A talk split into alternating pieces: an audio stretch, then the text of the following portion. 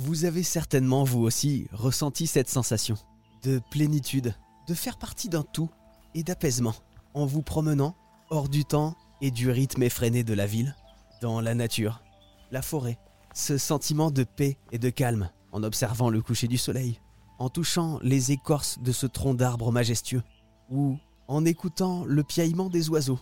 La nature a de nombreux pouvoirs insolites sur l'homme, sur sa santé physique et sa santé mentale. Et pour nous en parler, Jean-Marie Desfossés, conférencier et auteur. Jean-Marie Desfossés, quand on voit tous les pouvoirs, tous les bienfaits qu'a la nature, la forêt sur le corps et l'esprit qui sont prouvés par la science, on se dit que c'est un petit peu incroyable, voire Oui, surnaturel, ces pouvoirs naturels de la nature. c'est vrai.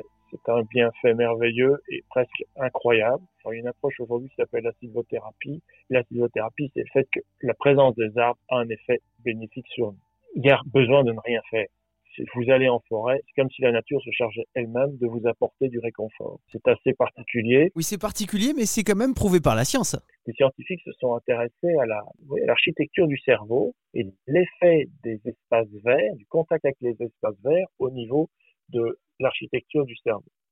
Et ce qui est très surprenant, c'est que, à nouveau, on a, ils ont observé un effet positif avec des, un effet, donc pour les, enfants qui grandissent dans des, au contact d'espaces verts, donc euh, de la verdure, des pelouses et des arbres, des arbres, c'est un des critères euh, minimal, une modification du cerveau aussi bien en nombre de neurones que en nombre de, de- de fibres, donc de connexions entre ces neurones. Ce sont des études récentes hein, qui datent un peu juste avant 2020 et qui sont publiées dans, des journaux scientifiques, euh, donc des journaux internationaux. C'est pas du tout des, témoignages ou juste des suppositions. Ce sont des, investigations extrêmement euh, sérieuses et poussées.